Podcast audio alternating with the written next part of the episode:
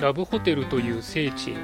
愛を求め癒しを求めてさまよう。ラブホテル放浪ラジオ。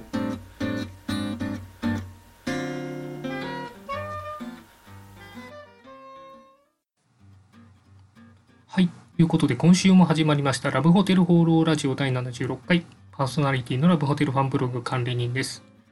あの前回エンディングでお話ししたですね小学校の同窓会に無事行ってきました。えー、うちのクラスは40人ぐらいだったんですけど、半分のまあ20名弱ぐらいですね。あと、先生も来てくれて非常に盛り上がりました。なかなかあの、この年ではないぐらいの楽しさでですね、ちょっとあの、漢字の子も言ってたんですけど、こんな楽しいもんなんだと思って、えー、ちょっとびっくりしました。あとは、あの、みんな見た目も性格も小学校の時から変わっていないのが、ちょっとびっくりですぐに昔みたいな雰囲気になってですね、まあ、すごいなぁなんていうのがありました。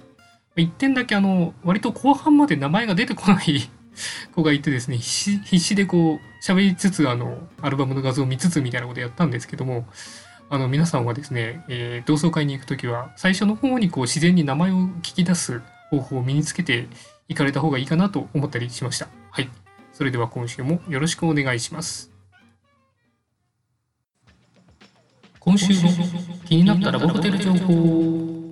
はい。ということで私が独断と偏見で今週気になったラブホテルに関する情報をご紹介するこのコーナー。今週のテーマはこちら。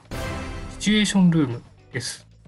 最近ラブホテルに関するツイートを見たらですね、えー、電車みたいな部屋を作ったら人気が出るっていうようなことをツイートされてる方がいて、いや、意外とそういう部屋あるんですよなんていう話をしました。で、なんかそういう変わった部屋があるっていうのを実は割と知らない人もいるのかなと思って今回はシチュエーションルームということで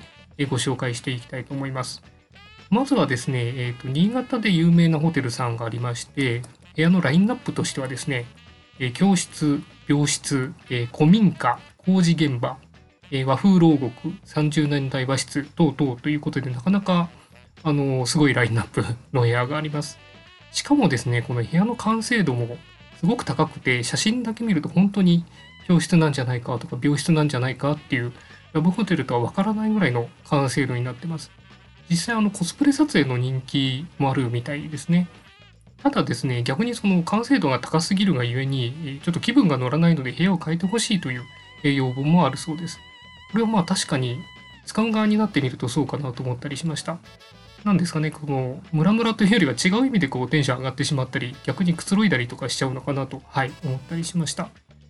え続いて錦糸町、東京の錦糸町にあるホテルさんですけれども、えー、同じく教室、病室、あとは電車社長室というのがお部屋があるそうです。やっぱ教室と病室はなんかこう定番なんですかね。はい。あとはあの電車もですね、実は他の電車っぽい部屋があるホテルさんも他にもたくさんあったりして、人気があるみたいですね。あとは社長室が結構意外だなと思ったんですけど、社長以外も喜んだりするのかなという、はい、個人的に思ったりしました。あとは、まあ似たような、あの、特殊な部屋みたいのをネットで探してて気になったのはなんかジャングルルームみたいのがあってこう岩肌がゴツゴツしてるような部屋もあったりしてちょっと面白いなぁなんて思ったりしました。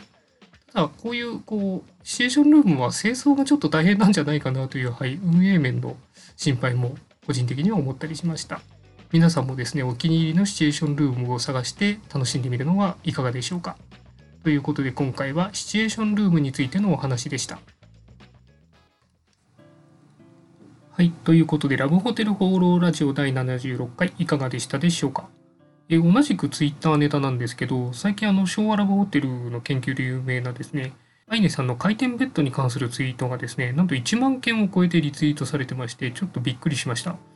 やっぱりまだあのラブホテルの魅力とか吸引力っていうのは全然通用するんだなというので、はい、とても良かったと思います。実際最近その若い方でラブホテル専門のツイートをされてるアカウントもあったりしてですね、え、引き続き盛り上がっていくといいななんていうふうに思ったりしています。そんなわけで、この番組ではアラブホテルに関する疑問、質問、番組への感想、何でもお待ちしています。お気軽にコメントまたはメールフォームから投稿いただければというふうに思います。それでは今週も良いラブホテルライフを管理人でした。